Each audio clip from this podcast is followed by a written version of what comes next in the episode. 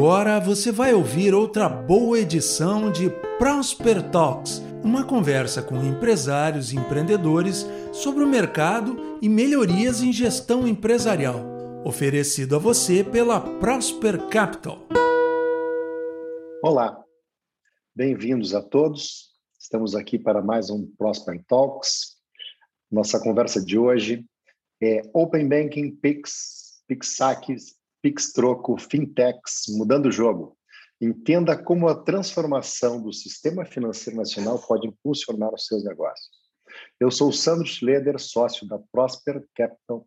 Nosso convidado de hoje é Edson Fonseca. Ele é administrador, mestre em gestão de inovação tecnológica, investidor, colega meu investidor, mentor de startups, tem uma mais de 15 anos de experiência como líder na área de tecnologia e produtos no setor bancário. Seja muito bem-vindo, Edson. Boa noite. Boa noite. Obrigado, Sandro, pela, pelo convite e pela oportunidade de bater um papo aí com, com vocês, com o pessoal da Prosper, sobre esse mercado que é interessante e certamente o que nós vamos falar hoje, amanhã já vai ser diferente pela velocidade com que ele está mudando, né? Bacana, Edson. Muito obrigado por aceitar o nosso convite. Como é que é conviver nesse mercado financeiro que tantas surpresas nos trazem ao longo do dia a dia, né? Uh, com as tuas experiências que marcaram a trajetória nessa, nesse mercado, tua caminhada até aqui. Bom, uh, eu comecei no, eu comecei sempre, eu sempre atuei como executivo no mercado de tecnologia e desde começo dos anos 2000 uh, ah, comecei a atuar no mercado financeiro, né? ou seja, como executivo de, de bancos. Então, a minha já vem de muito tempo, desde o começo dos anos 2000, muita mudança aí que se pegou, falando de SPB, falando de questões de TED na época, enfim, tudo isso eu já estava já estava atuando no mercado. Atuei até 2015 uh, no mercado no lado de executivo de bancos. Aí depois eu resolvi uh, fazer algo diferente. Tinha um mundo de, na época, final de 2015, 2016, que me interessava muito, que eu não conhecia nada, assim, que era esse mundo de, de startups, inovação, economia compartilhada, nova economia. Eu digo, cara, o que, que é esse negócio aí? Né? A gente estava enfornado, literalmente, dentro do escritório, dentro do nosso, nosso mundinho, e eu tinha uma oportunidade muito grande naquela época de conhecer um pouco sobre isso, e eu fui fazer. Aí, na época, estavam começando as missões para Vale do Silício, então foi muito legal uh, uh, aprender muito com o pessoal lá. E aqui também, né? Ou seja, entrar nesse mundo de startups, a questão das aceleradoras de startups é um grande caminho para isso, então foi o que eu fiz, a gente acabou até se conhecendo uh, numa delas que é o UOL, então, ou seja, quis, quis conhecer esse mundo exatamente com o objetivo de, de entender o que estava acontecendo, né, e era impressionante, assim, a, o aprendizado, o, todo dia uma novidade que para mim era algo que não, não estava ainda no mundo corporativo e eu queria tentar ver como conectá-lo. Dali foi um passo para empreender, entrei de sócio numa empresa de software para o mercado financeiro, que era um mercado que claramente eu conhecia, e aí ficamos uh, já prestando serviços né, de, core bancário, produtos uh, que suportam grandes bancos, financeiras, começando né, as fintechs naquele período. Então, nós tínhamos produtos para esse mercado. E aí, em 2019, a gente vendeu a empresa uh, para uma grande empresa do mercado que chama Sinqia, que é uma empresa de capital aberto, que é a líder no mercado de solução pra, de core banking e software para bancos, consórcio, previdência, assets, investimentos, tudo isso. E aí, então, por parte do, do, do próprio processo né, de, de, de venda, o acordo de, de, de venda, uh, o meu papel era continuar na empresa, na Cinca, por dois anos, para garantir o earnout, as questões todas das metas que a gente acordou.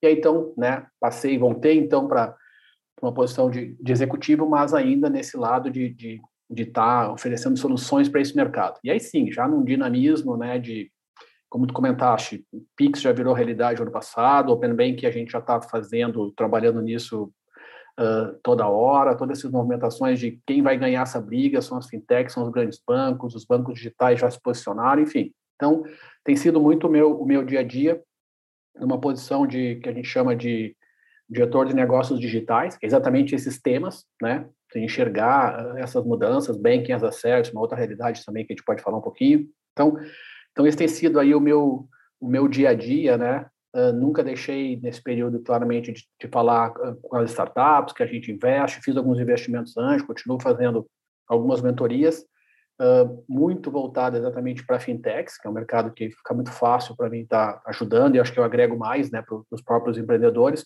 Então, é uma experiência aí de, de, de executivo, de empreendedor, no lado uh, cliente desse mercado, no lado fornecedor desse mercado, enfim, né? Então, deu para brincar aí e aprender um pouquinho cada um desses, desses, desses nesses papéis, né?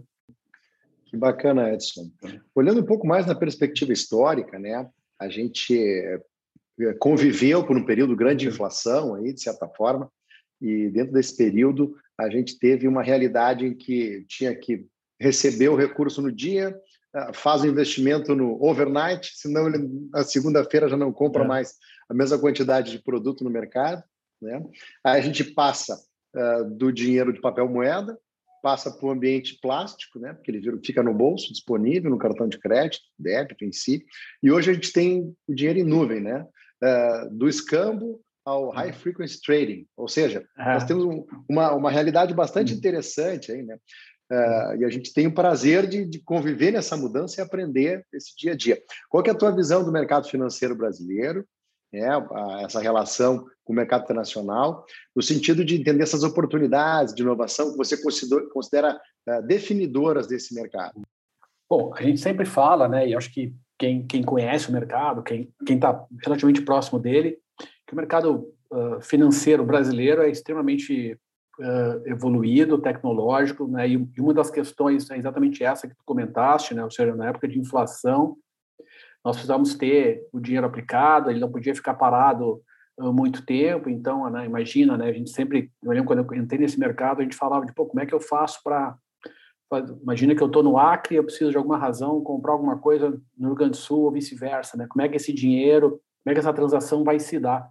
Né? Você imagina um modelo de, de, de um, somente de, de papel, né, do cheque, enfim, não voltando muito atrás, mas falando talvez de cheque que fosse uma experiência da época, então era praticamente impossível. Então, ou seja, as distâncias, a questão da, da, da inflação e o próprio ambiente de insegurança física, né, de, de violência, assalto, enfim, então, ou seja, essas três combinações ajudaram muito o sistema brasileiro a, a evoluir. Né? Então, a gente é claramente evoluído. Eu me lembro que nós já falamos aí de, de anos 2000 de DOC, de TED, de transferências, mesmo que de um dia para o outro, que era um grande avanço, quando nos Estados Unidos o pessoal ainda estava aquele papelzinho de cheque pequenininho lá, pagando. E eu me lembro que eu trabalhava num banco internacional e em alguns momentos era a gente falava de uma coisa tão natural para o Brasil e o europeu e o próprio americano não acreditavam naquilo ali, porque, não, não, vocês são brasileiros, terceiro mundo, não pode ser, ser tanto assim, né? Mas já era uma realidade. Então, acho que esse é é um, foi um super um fator que, que trouxe, né, o mercado brasileiro para o estágio que está hoje, ajudou muito a gente a acelerar esses processos todos. O SPB, então, nem se fala, uma grande evolução ali no começo dos anos 2000, que marcou, e é até interessante porque o, a gente está falando muito hoje em dia de todo mundo, todo mundo, principalmente quem é mais jovem, fala: ah, nós nunca tivemos uma mudança tão grande, o Open Bank, o Pix.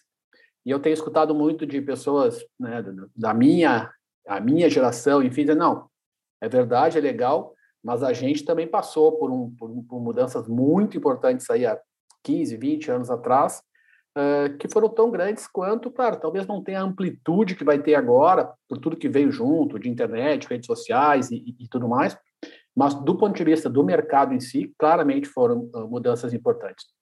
Somado a isso, o excelente nível de regulação que o Banco Central trouxe, algumas vezes até um pouco forte demais, né? ou seja, limitador de concorrência, uh, uh, impondo muitas, uh, muitos controles para os agentes financeiros, mas que também, né, vou, vou, continuando um pouquinho de história ainda, nos fez passar por 2008, 2009, uh, uma crise mundial enorme, com pequenos impactos aqui do que poderia ser, considerando a nossa economia mais frágil e tudo mais. Então, acho que esse é um outro grande mérito, né? O Banco Central sempre fez isso muito bem, e mas com esse custo de, de ter limitado muito o mercado. Né? Ou seja, o, o, o, mercado brasileiro é um dos mais concentrados do mundo nesse aspecto de, de, de cinco players praticamente né, no mercado de bancos, dominam aí entre 70% a 80% de qualquer número que se vai falar no, no, no mercado, de conta, de crédito, enfim.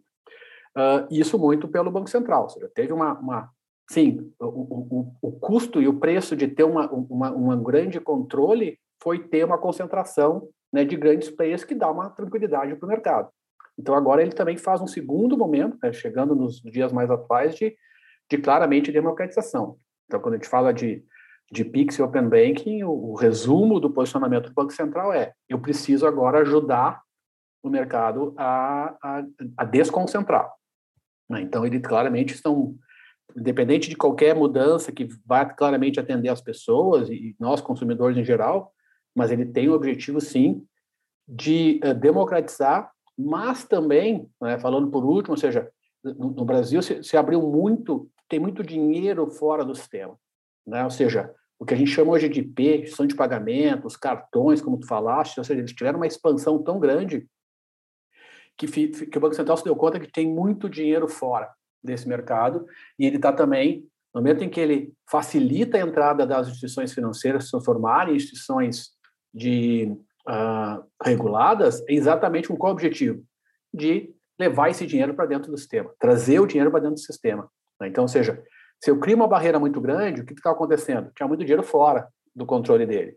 Então, eu vou diminuir essas barreiras de entrada e vai fazer com que esse dinheiro venha né, para dentro do sistema, vou dar facilidades para que, que as instituições venham e vou dar uh, recursos, né, ou seja, vou tirar barreiras e vou dar oportunidades novas para que aí o dinheiro venha para dentro. Então, isso tudo faz com que o Brasil seja, assim, uh, tenha sido muito evoluído no, nos últimos tempos, mas quando a gente fala nos últimos anos de, de Open Banking, por exemplo, pagamento instantâneo, a gente já não é um inovador, né? ou seja, isso já acontece aí, né?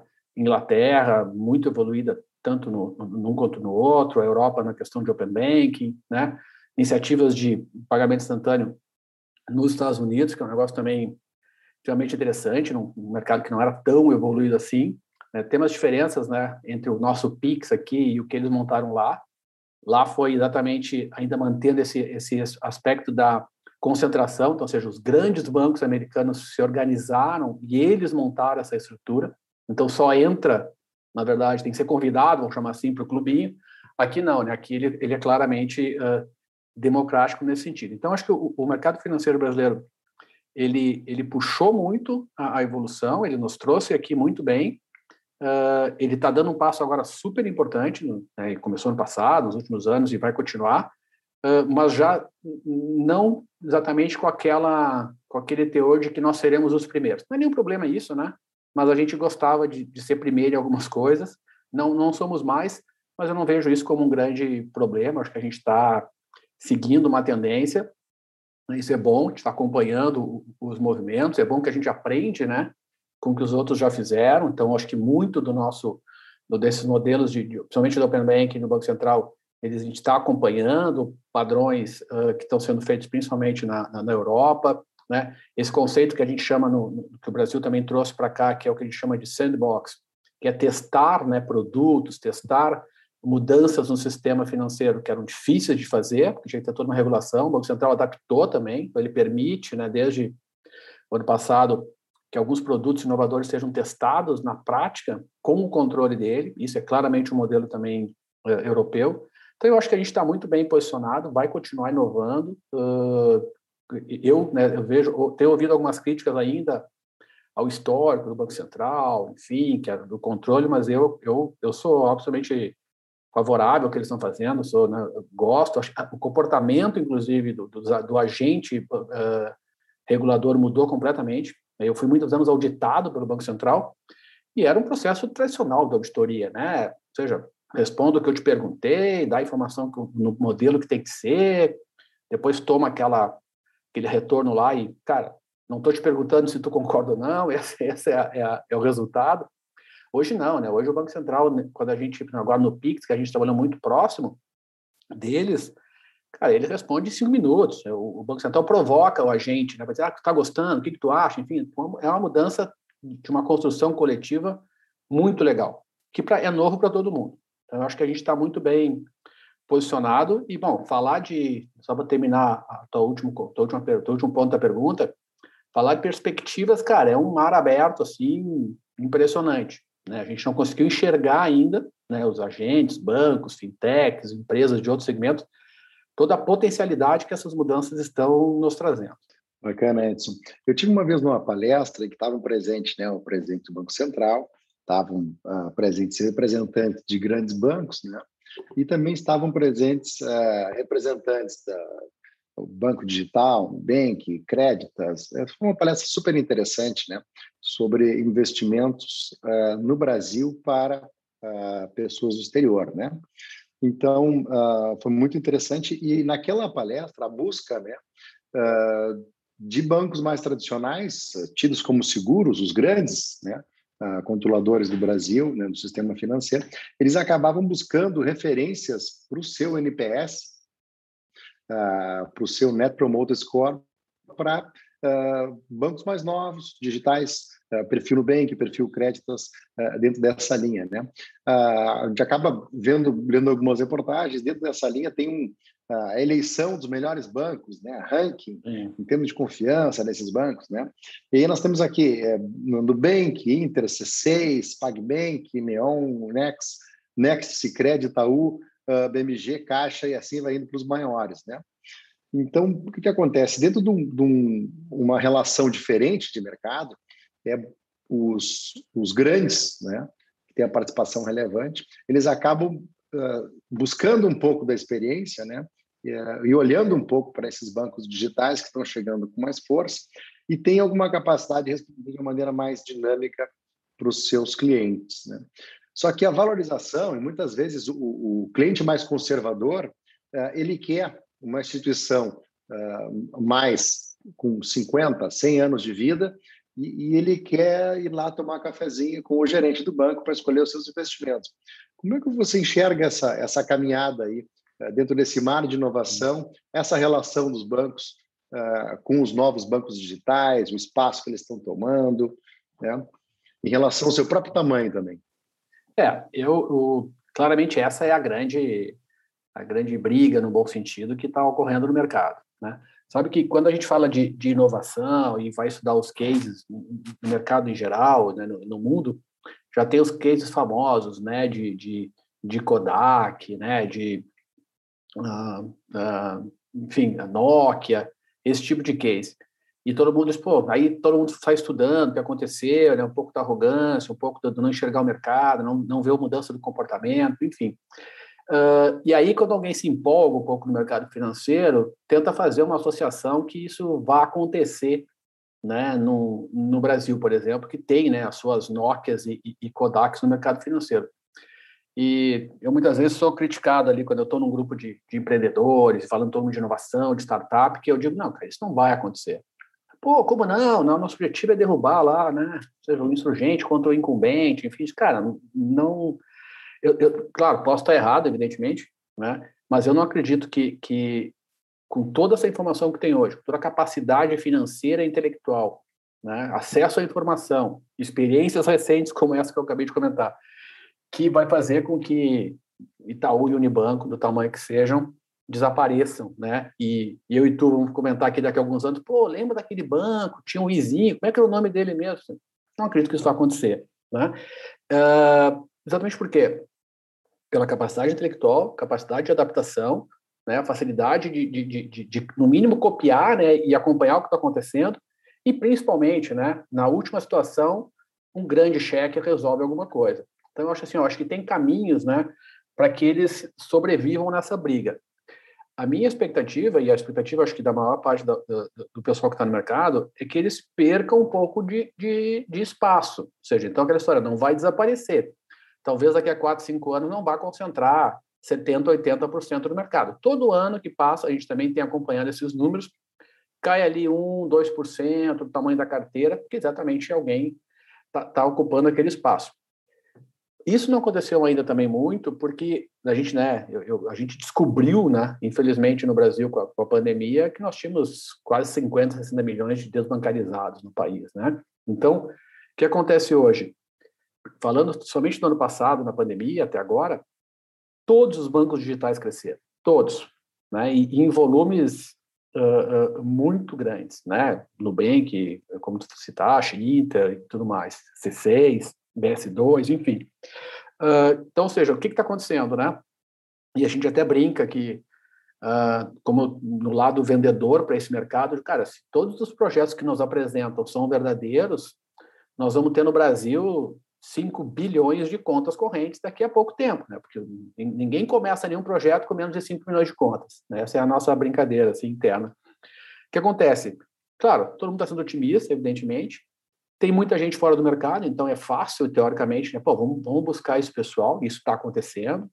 A própria Caixa Federal se deu conta disso quando ganhou, né, de presente do ponto de vista de, de, de operacional. Pô, vocês vão implementar essas ajudas todas tanto que ela está, né, rapidamente já se mobilizou e está organizando uma segunda instituição financeira, né, que seria um banco digital totalmente novo, que está corretíssimo, né, ela caiu no colo dela ali 20, 30, 40 milhões de, de, de corrent, potenciais correntistas, se ela ficar com metade disso, ela já nasce com 20, 30 milhões de, de, de contas. Então, a briga é, é que o mercado já está chamando de principalidade, né? ou seja, todo mundo aqui tem. Antigamente nós tínhamos uma ou duas contas no máximo, Agora nós temos três, quatro, é muito fácil. Enquanto eu falo contigo aqui, eu baixo um app, abro, já tem uma fotinho minha do RG ali, já mando, porque já está registrada no, meu celular.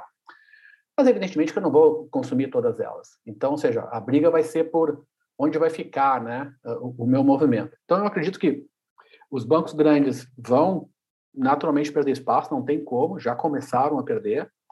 E qual é o grande dilema desses grandes bancos uh, contra os bancos digitais e as fintechs? É que ninguém gosta do seu, ou seja, o banco sempre foi visto como um mal necessário, ninguém é apaixonado pelo seu banco, né? O cara não tem aquela, pô, tua marca preferida, né? dificilmente alguém diria dizer que é um desses grandes bancos, né? Pode ter ligado ao esporte, ligado à, moda, sei lá o que for. Então, que, onde é que os bancos digitais perceberam? Isso não é verdade quando tu fala de banco digital, né? O Nubank cresceu porque as pessoas gostam do Nubank, né? Tem uma relação com o Nubank, se sentem parte do processo, né? Hoje o Nubank, hoje ou ontem, agora não me lembro, mudou a marca, né? Mudou o logo. Nossa, fez uma mega campanha, nas redes sociais perguntava, queria opinião, e já criou várias formas do cara atualizar, colocar no celular dele, enfim. Então, tem uma relação muito próxima, né, que gera um NPS positivo e faz com que eles apareçam na, nas listas como os, os preferidos. Então, acho que tem claramente um posicionamento de vamos olhar para o cliente e não vamos olhar para o concorrente. Acho que essa é a grande sacada de quem está chegando no mercado, né? Uh, e o próprio cara do Bradesco fala isso, do Bradesco, cara, até pouco tempo atrás eu sabia que era meu concorrente, eu sabia exatamente o que ele ia fazer, Talvez ele me surpreendesse por um dia ou dois de lançamento do produto dele, mas eu já, já sabia qual era o produto, já tinha informação de como é que ia funcionar e todo mundo vivia feliz entre eles, né? Hoje não, né? Hoje a, a, o impacto ele é grande todo o tempo. Tu pode ver que nesse nessa lista que tu citaste é interessante porque os, acho que os quatro, cinco primeiros são claramente bancos digitais independentes, vamos chamar assim. Mas quando a gente fala do Next ele já é o, o, o, né, uma das marcas, né, o banco digital do Bradesco, então, ou seja, já tem um pezinho. E é muito interessante também o case do Next, também não sei se viram, eles relançaram, né, uh, esse ano o banco, no final do ano passado. Por quê? Porque eles fizeram o projeto de banco digital no modelo muito antigo ainda. A primeira vez que eles lançaram o Next, e eu, eu sempre me lembro de conta essa história, eles foram ao mercado com muito orgulho de tinham gastado algumas dezenas de milhões naquele projeto e dois anos. Porque naquela época ainda era essa visão, né? Projeto bom é projeto caro e demorado, né? Aí o cara disse, pô, aí o Nubank, não, nós gastamos 2% disso e fizemos isso em seis meses, né? Então, ou seja, mudou a forma. E acho que eles estão aprendendo isso. O, o Bradesco lançou o Bits no ano passado, que é a sua segunda, vamos chamar assim, ou terceira marca, né, de, de banco, aí voltado muito mais, muito mais uma wallet, uma, uma carteira digital, uma que certamente vai crescer, totalmente diferente. Startup pura, separou time, né? quebrou todas aquelas barreiras de até culturais, né, de ter que estar de terno e tudo mais, e, cabelo cortado dentro da lá em, Osasco, levou isso para o Inova Bra, pro, lá pro, pro, perto da Paulista, e, e ele ele está sendo montado uh, simplesmente comprando startups, né? Então, seja, ah, vamos ter uma, vamos ter uma wallet, lá e compra aquela wallet que é legal lá. Pô, agora preciso ter uma plataforma de conectividade, compra lá, uns caras estão fazendo isso bem. Então, seja, está trazendo para dentro a cultura, né? Então, por isso que eu entendo que vai ser uma briga complicada. E como tu falaste, né? A, a, de um lado é a segurança, né? A robustez, uh, e do outro lado a agilidade e o relacionamento. Então, ou seja, o desafio do outro lado da, da, das fintechs e bancos digitais, primeiro é crescer, se rentabilizar, evidentemente, porque também ter volume de conta ainda não paga conta, estão queimando dinheiro, né, o cash burn que a gente chama, mas, por outro lado, para cada 10 contas que se abrem no Brasil, a maioria já é conta uh, em banco digital. Então, ou seja, aquela história do a balança já já virou. Só que tudo bem, tem um longo caminho ainda para pela frente, né? Mas é que a briga é interessante é e ela vai ser cada vez maior. Vai ser um caminho divertido, né? A gente vê quando tem mais é. opções para o nosso para a gente escolher, né? Fica cada vez mais interessante a gente conseguir uh, valorizar, né? E, de certa forma ter um retorno mais interessante. Tem um amigo meu que ele duvida, né? Que os bancos digitais vão dar dinheiro, né? Então ele diz assim: essa turma, essa turma aí só só sabe queimar dinheiro, é cash burn o dia inteiro. Quero ver quando precisar dar retorno. Aí como é que vai ser esse negócio, né? Então, não, no modelo atual ele provocação é bem interessante mas, aí, né?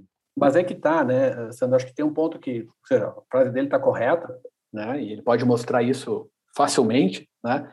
Mas tu pode, por exemplo, quando vê o caso de, de talvez de Nubank, que seja o, o principal case, se eles permanecessem somente no, no, no, modelo cartão de crédito, anuidade, né, sem tarifas, e ao mesmo tempo com perfil de público mais jovem, onde o ticket médio é mais baixo, uma conta digital sem custo, onde também o uso é mais simplificado, essa conta não vai fechar nunca.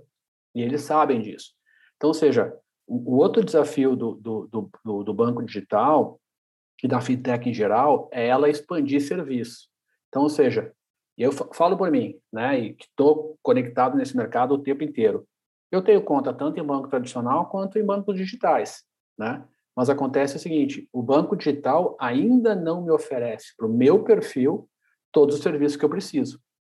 Mas tudo bem, eu ainda aposto, ainda não, eu já aposto neles e eu quero ter essa relação, quero estar próximo. Talvez um cara um pouco que não está tão conectado a esse mercado, ele diz: bom, então eu não vou fazer essa troca ainda, porque eu vou ter que continuar com o meu banco tradicional aqui, então eu fico aqui. Então, ou seja, a, a amplitude de serviços vai ser muito importante para que eles possam, de fato, eh, trazer o cliente para lá, ele ser o principal uh, banco e, principalmente, ter a lucratividade, que ela está onde, né? No crédito, a maior parte da rentabilidade dos bancos está no crédito e, evidente, e depois, no momento, também no, no investimento.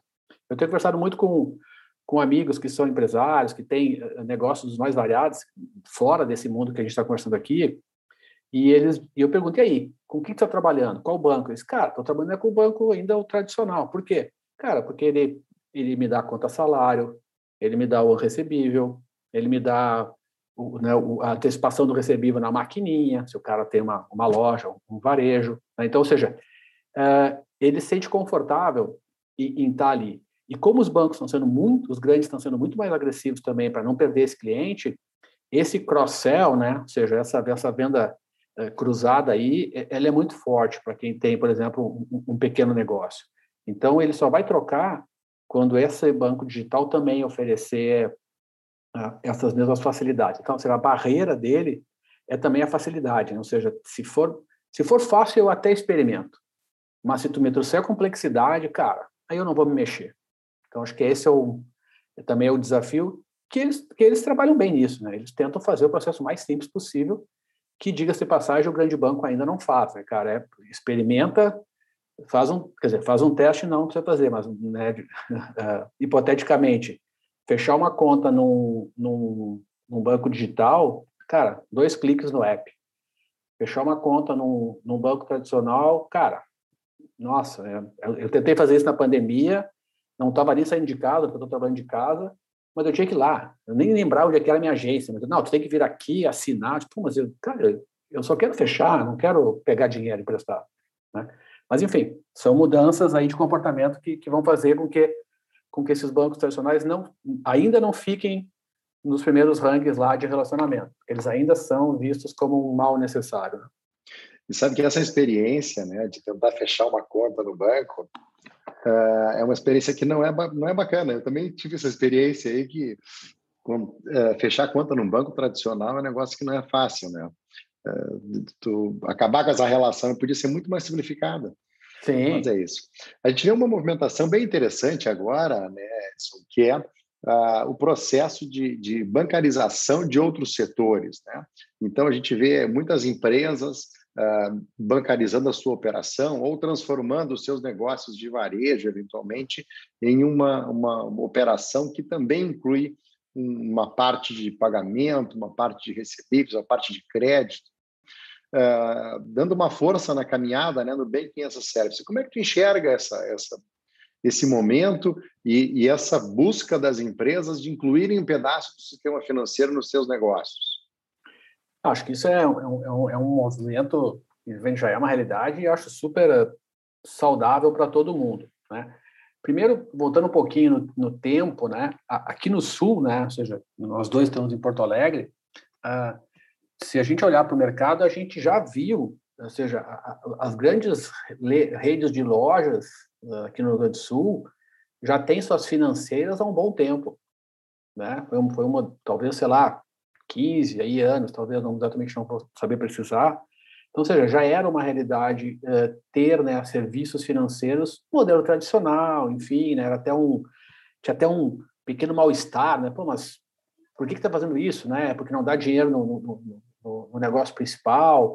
Ah, não, ao mesmo tempo ele também vai vai vai roubar, né? Desculpa o termo forte uh, do cliente com juros exorbitantes. Enfim, era, uma, era até mal visto às vezes do ponto de vista de estratégia mas fazia todo sentido e hoje cada vez mais. Então, ou seja, é, o, o varejo enxergou isso e aí volta aquilo que eu comentei mais cedo, né? Ou seja, ninguém tem banco um banco por prazer, né? não tinha aquela marca como eu falei. Então, o que acontece?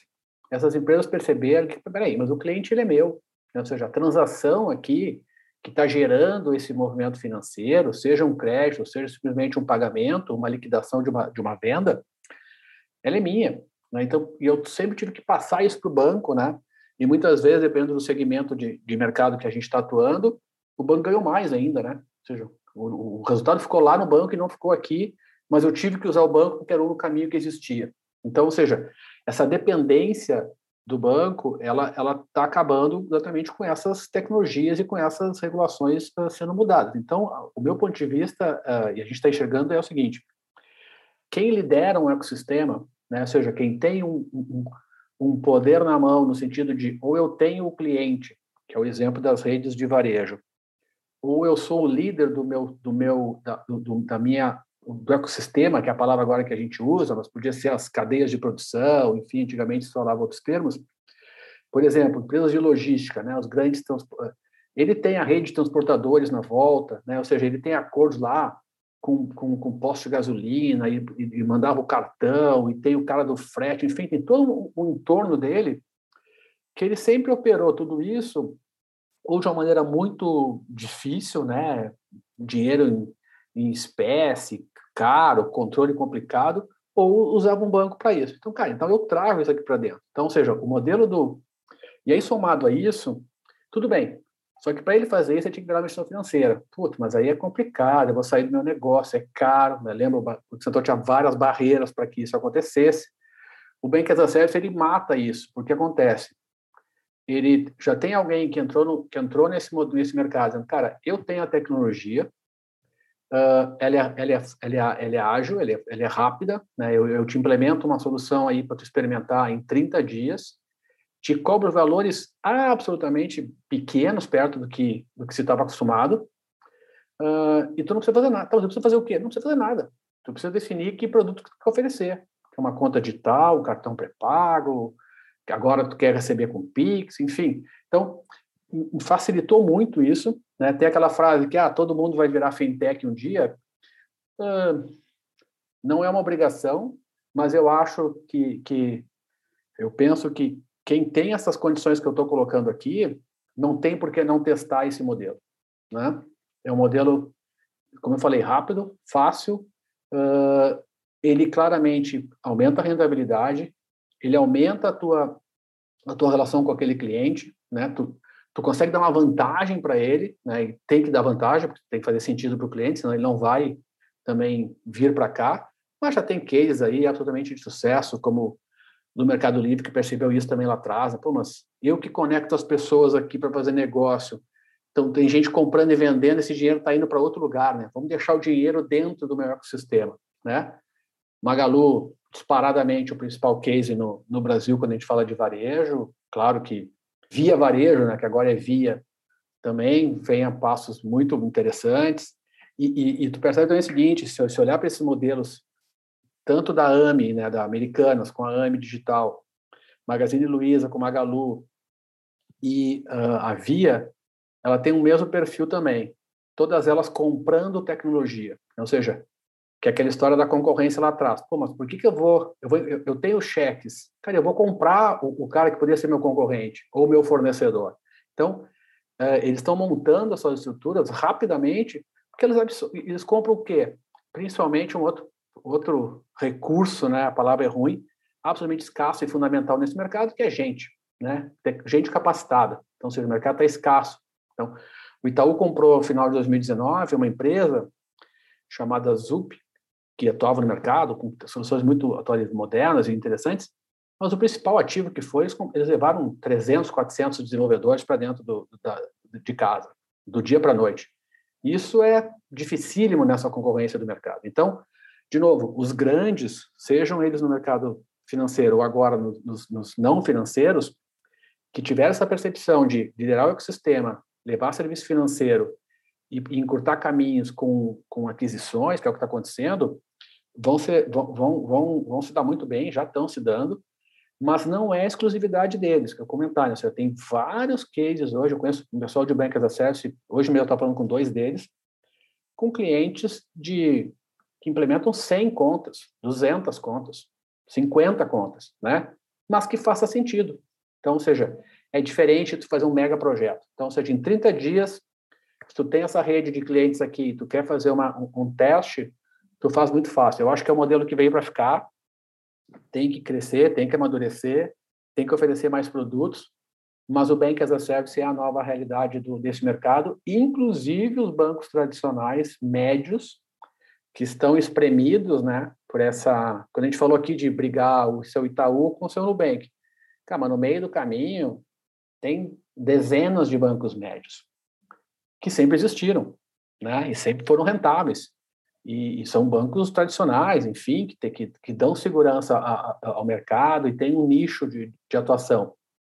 Esses caras vão sendo megamente, uh, megamente é meio forte, mas estão sendo muito pressionados, né? Porque, bem isso, estão no, estão no, no meio do caminho. Então, esses bancos também estão se posicionando para oferecer. O que acontece? Muitos deles são de, focados em pessoa jurídica.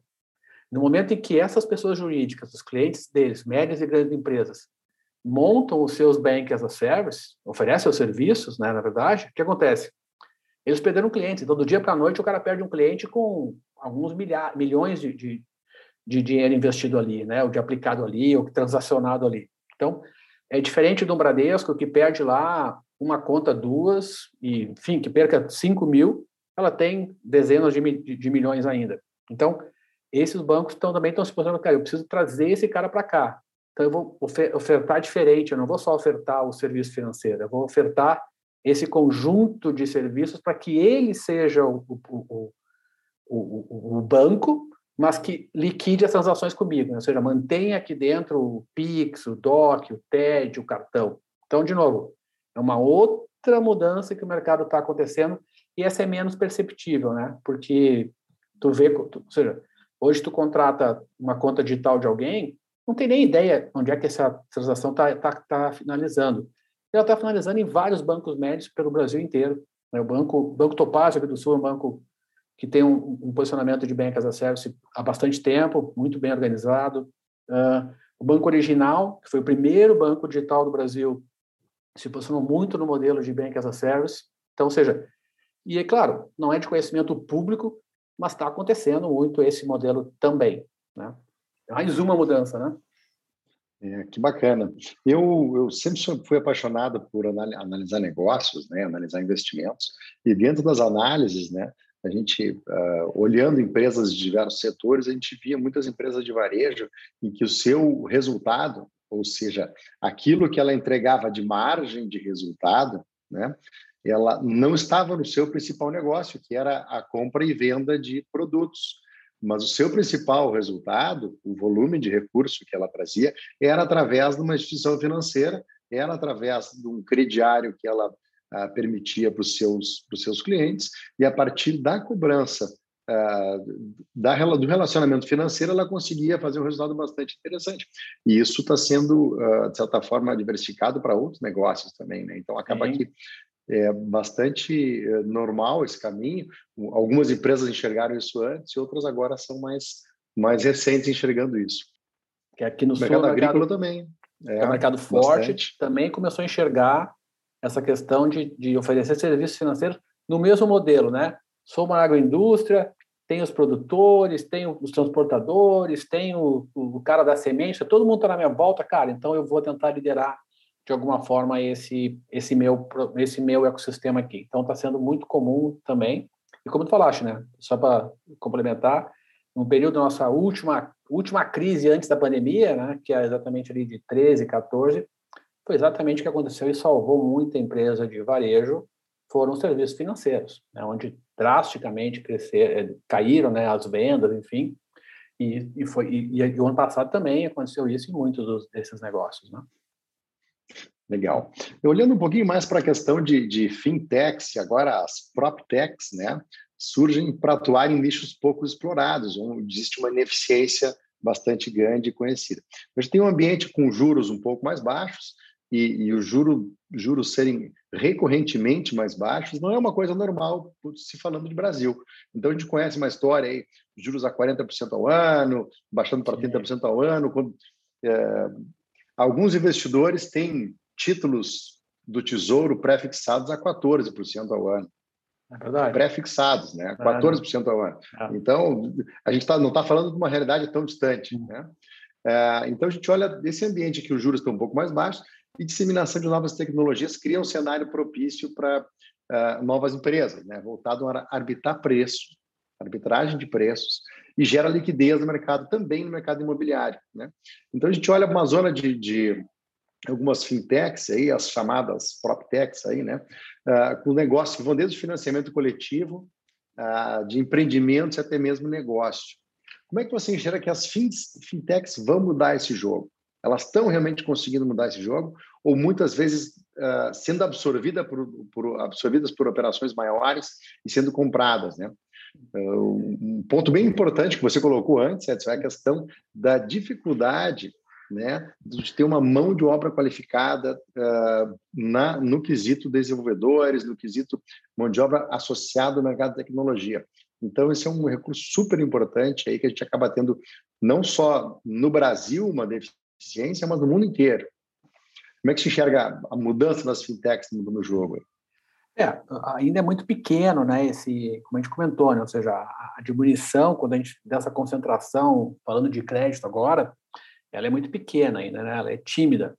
Uh, mas as iniciativas estão estão aí, né? Como tu falaste, a, o, o, o, juro baixo ele foi muito bom em, em, dois aspectos, né? Ou seja, esse investidor que estava acostumado a né, pouquíssimo tempo aí, 15, 20, no, sem risco, uh, ele ficou incomodado de ter aí 7, 8, 6, 9, né, no máximo, sem risco nenhum. Então, o que, que ele fez? Foram dois movimentos. Um foi, uh, aumentou muito o dinheiro disponível para para venture capital e para e para aquisições de startups que eu comentei, né? então, ou seja, né, o mercado está tá, tá aquecido nesse sentido, né? Não se tem, não não se está falando de bolha, mas os cheques são gordos, são grandes, né? Ou seja, a, o, a, se falava até pouco tempo atrás, empresa tradicional, está falando de 2, 3%, é, é, duas, três vezes receita. Hoje, em startups e fintech, se fala 10 assim, fácil, né? de, de largada. Então, ou seja, teve um movimento de dinheiro para isso, que ajuda, então, né, essas fintechs a crescerem, a terem mais, inclusive, tem muito, tem, parte desse dinheiro está indo para funding mesmo, né? Ou seja, para que é exatamente aonde que são talvez o, o, mundo dos FDICs, por exemplo, né? Então, a quantidade de, de, de, desse mesmo investidor dizendo, pô, mas eu tenho que botar esse dinheiro em algum lugar. Ó, eu tenho um business aqui que financia, né, através uh, o, alguns empreendimentos imobiliários, eu faço aqui algum um outro um mercado mais de veículos, seja o que for. Opa, peraí, deixa eu ver esse, esse, esses números aqui. Então, cara, peraí, eu eu organizo esse, eu, eu, faço funding, né, uh, para ti através de uma de uma de uma estrutura de um FDIC, por exemplo. Então aumentou muito isso, né, e, e, não só no setor de uh, não crédito, consórcio, enfim, tem o conceito das cotas canceladas, que é um mercado que sempre existiu, que foi que era meio paralelo, começa a crescer também de volta, porque começa a ter dinheiro para aquele mercado. Então, ou seja, esse, esse movimento do juro baixo ajudou, vem ajudando as fintechs a ter investimento e ter funding para elas oferecerem esses produtos, né? O que, o que eu acho que, uh, na verdade, ainda falta, claro, é, é muito o, o conhecimento, né? A gente fica às vezes na nossa bolha do dia a dia e acha que todo mundo conhece o que, eu estou falando aqui, né? Que é uma realidade para todo mundo. Pegando esse exemplo aí que eu fico testando com, com amigos que, que não atuam no segmento financeiro, também um amigo meu comentou que estava precisando de capital de giro, enfim, e foi lá e pegou no banco tradicional dele, né? Eu disse, tá, mas tu olhaste outras coisas? Cara, ah, olhei o outro banco. Né? Ou seja, ele comparou o banco A com o banco B. Cara, mas tu tem outras 50 opções. Não conheço, nunca ouvi, onde é que eu for, né? Ou seja, é, é, é difícil, né? Tu, tu, tu, tu, chegar, simplesmente entrar no Google, colocar lá e nos dois enters tu contratar, a insegurança ainda é muito grande. Então, acho que ainda tem um trabalho importante a ser feito, né? E, e quem fez isso bem se deu bem, Créditas é um exemplo, né? Falando aí de de um modelo um pouquinho diferente, assim, eu te dou crédito, te dando a garantia, tu me dá a garantia tua do, do imóvel, do veículo. E pode ver como é interessante, né? O, o, o, o mercado novo ele vai também gera, trazendo os problemas de sempre. O que, que a Créditas fez agora? Foi obrigada a entrar no mercado de venda de veículos, né? Certamente porque começou a receber veículo de volta, né? e aí não tem o que fazer com ele, cara, vamos abrir revenda. Então, ou seja, é o impacto do, do desse tipo de negócio. Uh, Para mim, o, Efeito mercado, secundário, né? É, porque, cara, algum, o que acontece quando a gente tiver que executar a garantia, né? Cara, não sei, não pensamos nisso. Bom, então vamos pensar agora. Né?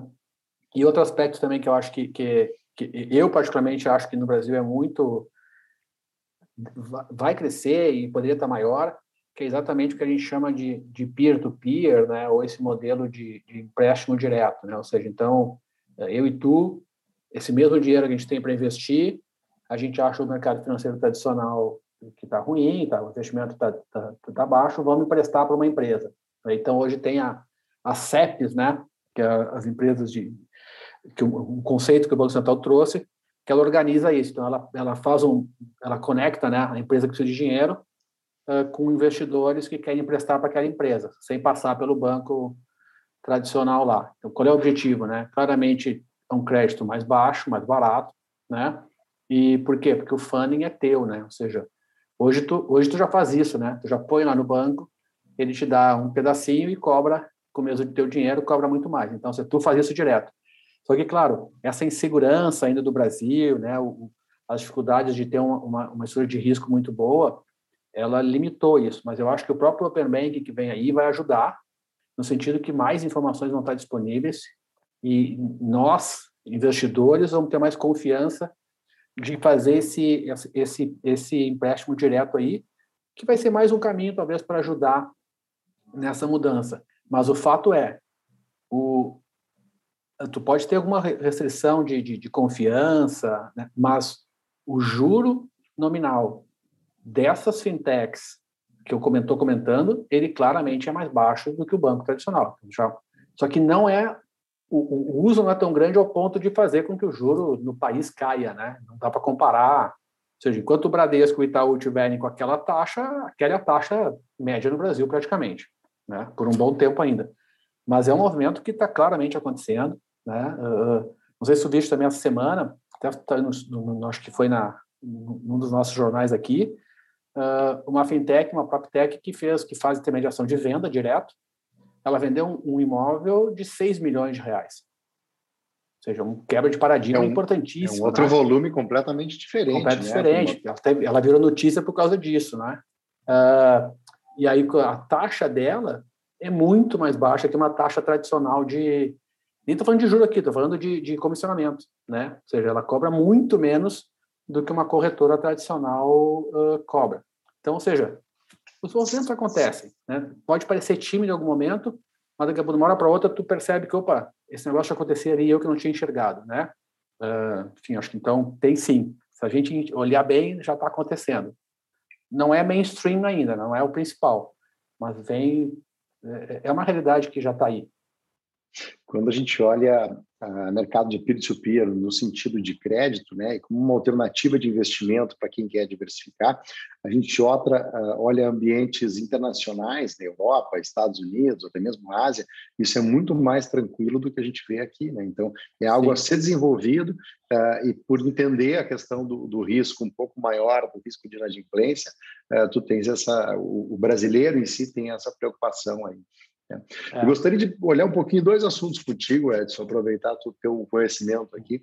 A gente olha que a, as aprovações dos projetos de autonomia do Banco Central uh, e a clara sinalização do Banco Central em promover essa jornada de, de aderência ao mercado, de aproximação com o mercado, né?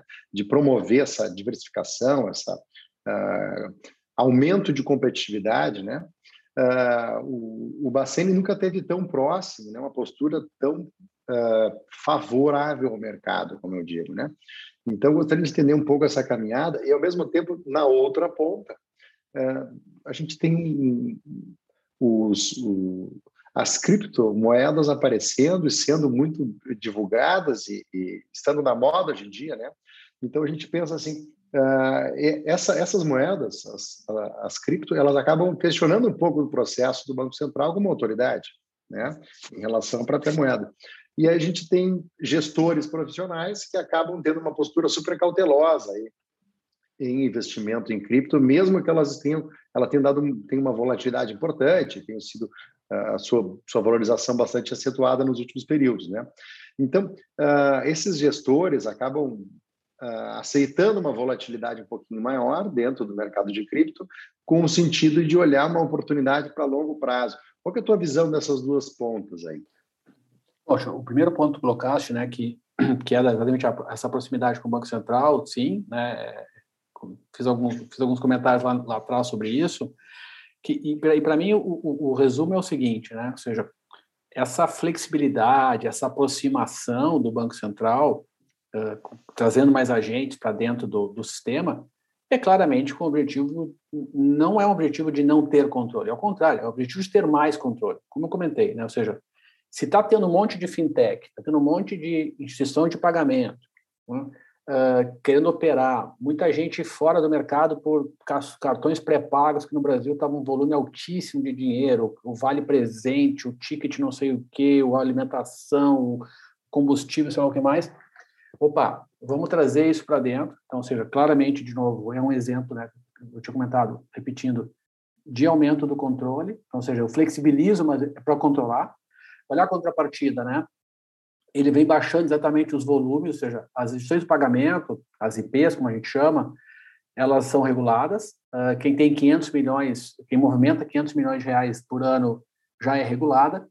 E o que, que ele está dizendo? Venham né, para o sistema para usar o Pix, venham para o sistema para poder usar o Open Banking, mas eu vou diminuir esse valor. Então, ou seja, a partir de 23, todas as instituições de pagamento serão reguladas, né, todas, independente de, do volume de, de dinheiro que eles transacionarem. Um outro exemplo de Banco Central reforçando o seu controle foi o posicionamento dele em relação ao, ao WhatsApp Pay ano passado, né? Quando, né, Mastercard e alguns poucos bancos aqui, Banco do Brasil, próprio Cicred, disseram, pô, nós vamos operar, não, não vão operar. E por que, que não vão operar? Cara, porque isso aqui concorre com o meu Pix. Então, faz o seguinte, eu, eu, eu sou um cara legal agora, eu, eu sou aberto, mas vamos inverter a ordem. Primeiro vem o Pix, depois eu te libero. Ou seja, ele apostou, né? E apostou e, e acho que se deu bem, dizendo, cara, esse conceito de pagamento instantâneo vai ser feito sob o meu controle, né? E o Pix, inclusive tem algumas críticas a, lá no início, alguns um pouco alguns teóricos já apontando para esse modelo aí de criptomoedas que tu comentaste, ou seja, o, o, todo mundo queria, alguns caras queriam que esse conceito fosse, né, ou seja, não tivesse um controle único, né, não tivesse uma única estrutura, né, que ele fosse compartilhado, já indo um pouco no conceito aí de, de, de blockchain e tudo mais. E o Banco Central disse, não, é tudo legal, todo mundo pode, mas eu controlo, né? ou seja, nossa chave, DICT, né, tá tudo passando por lá. Então, então de novo, ele reforça o conceito, ele é mais democrático, mas ele está reforçando o controle. Dois exemplos, tanto no Pix quanto no, no na questão do, do WhatsApp Pay, que, que parece uh, perder um pouco o sentido, né? Eu acho que, que ele talvez, é, de novo, é quanto que essas instituições que apostaram no WhatsApp Pay ano passado vão gastar de energia, de tempo, né, de dinheiro para concorrer na cabeça do cliente, como eu falei, né, só é importante para o consumidor se ele tiver vantagem. Cara, eu já é, já é instantâneo, já é de graça, né? Ou seja, tu está me oferecendo o que de diferente, entendeu? Aí eles, não, mas agora tu não precisa mais entrar no banco, né? Tu pode fazer isso do WhatsApp. Pô, isso é legal. Só que o Open Banking também vai trazer esse conceito de, de iniciar uma transação de qualquer lugar. Então, de novo, né, acho que é uma é, é, é, reforça o controle dele. Falando de, de criptomoeda, não, não, é um assunto que eu, que eu domine muito assim, uh, mas até como investidor acabo usando um pouquinho do meu tempo, e essa semana não é uma semana boa para quem está comprado em, em Bitcoin, né? ou seja, já fundou drasticamente. Uh, mas, de novo, longo prazo é um caminho, né? Todos, todos não, mas muitos bancos centrais importantes já falam disso. O Banco Central já vem anunciando. E até um outro ponto importante do comportamento do Banco Central, não sei se tu, quer dizer, provavelmente tu vai lembrar, muitas dessas mudanças que, que aconteceram ao longo dos anos, uh, tinha aquele padrão brasileiro de regra, né? Ah, tal data. E não, nem te preocupa que eles vão adiar, né? Pode ficar quietinho ali, vão adiar na última hora o, o grande banco e a Febraban pressionam e isso se ajeita. Isso não aconteceu, não, vem acontecendo nos últimos tempos. Ou seja, o Pix foi dado um cronograma e, ele aconteceu e, cara, e teve movimento dos grandes bancos durante a metade do ano passado. Pô, mas agora começou a pandemia, cara, tá todo mundo trabalhando em casa, tá todo mundo conectado, toca o cronograma. Teve uma pressãozinha de financeira, né, porque os grandes bancos evidentemente perderam, né, com, com taxas de DOC, TED e, e, e, cartão de débito. Então, ah, vamos limitar então pelo menos os, os valores, ou seja, teve uma negociação, mas o Banco Central foi muito firme nos seus cronogramas, né? Uh, e o cronograma do Open Banking é absolutamente também audacioso. Ele quer fazer durante esse ano inteiro, são quatro etapas. A primeira já está acontecendo, a segunda em julho, a terceira em agosto e a quarta no final do ano. Uh, eu comentando isso pelo seguinte, porque ele também está dizendo que, em paralelo a tudo isso, ele já está trabalhando num conceito de, de, de, uma moeda digital. Então, ou seja, até pouco tempo atrás alguém dizia, não, isso é, uma, isso é um absurdo, isso só vai ser conversado e nada vai acontecer. Hoje em dia, o, o mercado financeiro não duvida mais né, que da capacidade do Banco Central de executar e de cumprir esses prazos. Então, ou seja, é possível, sim, né, que esse cronograma de discussão sobre uma moeda digital uh, liderada pelo Banco Central uh, aconteça aí já no segundo semestre desse ano. E, bom, aí vão ver a velocidade que isso pode acontecer. Né? E, claro, até porque tem um, um movimento aí mais, mais complicado, mais complexo, que é o que acontece se a China lançar sua moeda, né? Que também fala disso. Aí, cara, aí acho que dá uma bagunçada tão grande que nós vamos ter que sei lá, começar tudo de novo, sei lá o que vai acontecer, né? Mas é bom não pensar nisso para não ficar nervoso, né? Faz parte, né? Vamos é. tratando os desafios à medida, à medida que eles vão aparecendo, né? É, vamos é, se preocupar né? antes dos desafios. Não ninguém dorme, muitos né, desafios cara? aí, muitos desafios para vencer. É, é. verdade. É, o Open Banking, de certa forma, ele vai mudar toda a operação e o core da operação bancária, né? Esse, ele é uma mudança realmente que vai transformar a realidade que a gente conhece hoje, né? Sim. Um, Edson, tem algum outro ponto que você gostaria de trazer, né? E, e queria entender um pouco, né? Porque para tu te manter atualizado dentro do teu dia a dia, uh, dentro do sistema financeiro e olhando, né? Uh, e sempre interagindo demais aí. Onde é que tu busca informação para ficar atualizado? Onde é que tu busca informação sobre essas tendências, né? Uh, algumas consultas que você acha que são importantes, consulta pública, eventualmente alguma publicação de referência, para tu ficar up to date aí no teu dia a dia. Onde é que tu busca tuas referências aí? É, a gente, uh, como eu comentei, né, no momento que tu está dentro de um, de um mercado, de um segmento, fica natural, né? Nossas antenas estão todas ligadas, literalmente, nesse tema, né? E hoje em dia o, o volume de informação ele tá, é muito é muito fácil. Mas quando a gente fala de muito fácil, que eu digo muito disponível, né?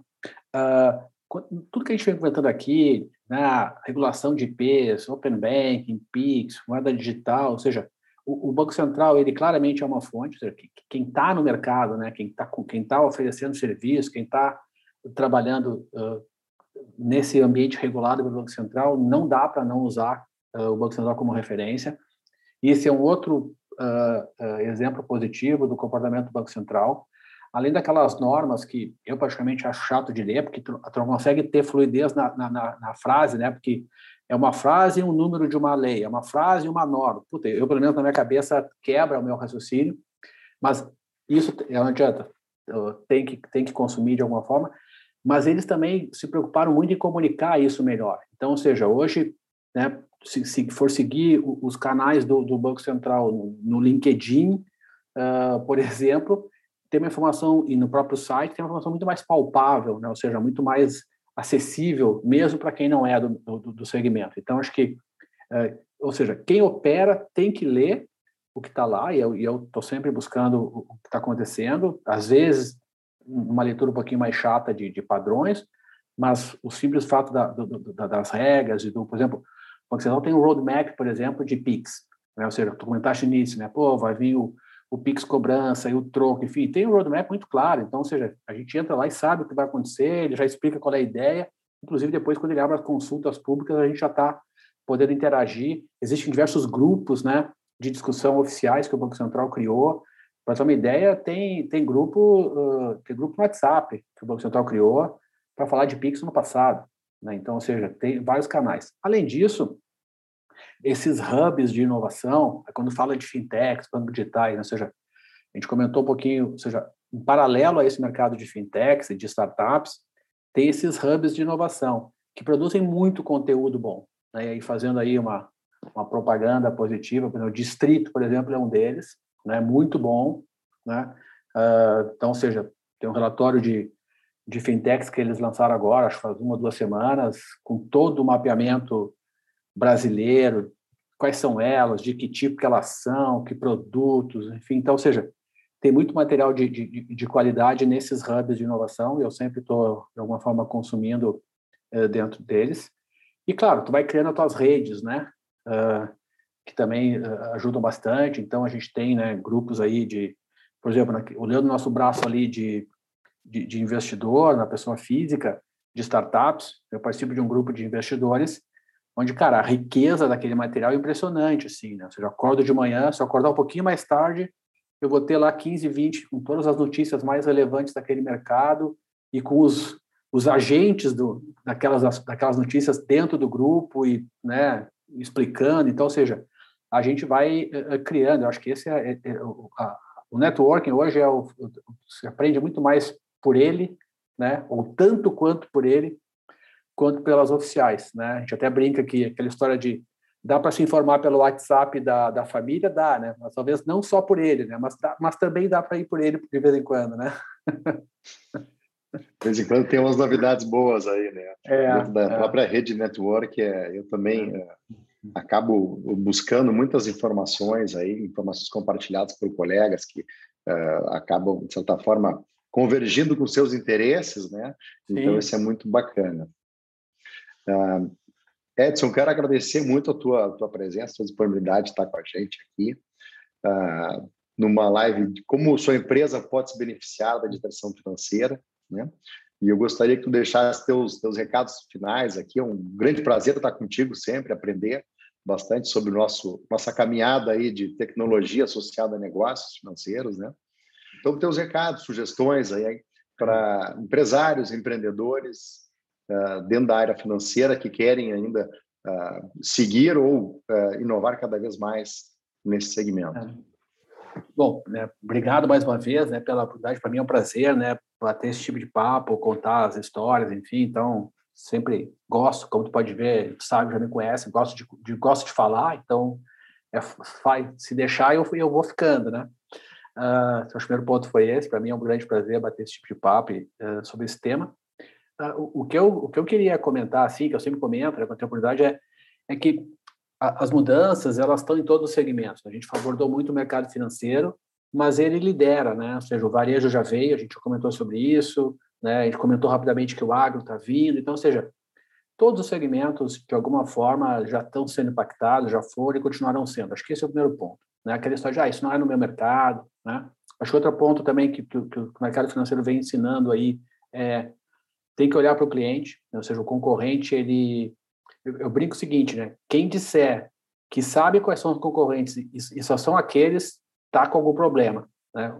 Ninguém mais sabe que é o concorrente, né, cara? E, e mesmo que saiba hoje, amanhã será outro. O, o objetivo, né, da concorrência mudou, né? Ou seja, eu estava vendo o pessoal do Netflix falando, ou seja, quem é o concorrente do Netflix, cara? É o telefone celular. Por quê? Porque ele está brigando pelo tempo das pessoas. Por isso que, ou seja, o ativo que o Netflix precisa é o teu tempo. Tu vai gastar vendo, assistindo filmes lá, ou tu vai gastar no telefone celular hoje em dia, por exemplo. Então, ou seja, Acho que essa é a visão para qualquer empresário hoje, né? Enxergar quem é o seu cliente, qual é o comportamento que ele está tendo e, bom, isso é bom, isso é ruim, eu estou preparado para ele. Né? De novo, a questão de, fazendo um paralelo com os bancos, né? quando eu comentei, tudo bem que o Banco Bradesco seja o maior número de contas correntes, mas ele tem que saber se ele continua com a mesma curva de crescimento ou não. Né? Se, não, se hoje o Nubank cresce quatro, cinco vezes mais do que em, novas contas, claramente ele vai ter um problema. Então, acho que essa é a, é a visão de associar para o mercado financeiro. Né? Como eu comentei, quem é líder do seu segmento, quem tem uma, um grupo de clientes fiéis e que consome muito de transação financeira dentro daquele ecossistema, vale a pena olhar para uma opção de Bank as a Service. Não é uma regra, não é mandatório, mas vale a pena. Os custos são absolutamente acessíveis né, para qualquer uh, média empresa. Então, acho que são, são dois pontos assim, né? Olha para o mercado financeiro que está acontecendo, porque vai acontecer algo muito parecido do ponto de vista de concorrência, de comportamento de cliente, de, de experiência, né? Que está ocorrendo hoje no mercado financeiro, vai ocorrer em praticamente todos os setores. Acho que esse é um, mesmo ponto aí de, se eu puder dar meus cinco centavos de colaboração, né? Para o pessoal. Maravilha, Edson. Muito obrigado. Agradeço a tua disponibilidade de compartilhar conosco a experiência aí, teu conhecimento dentro da área, né? E é sempre um prazer conversar com mentes brilhantes, né, que enriquecem o nosso entendimento a respeito do, do próprio ecossistema. Um grande abraço. Obrigado. Prazer falar contigo. Igualmente. Boa noite. Boa noite a todos. Breve. Tchau, um tchau. Um grande abraço. Até breve. Tchau, tchau.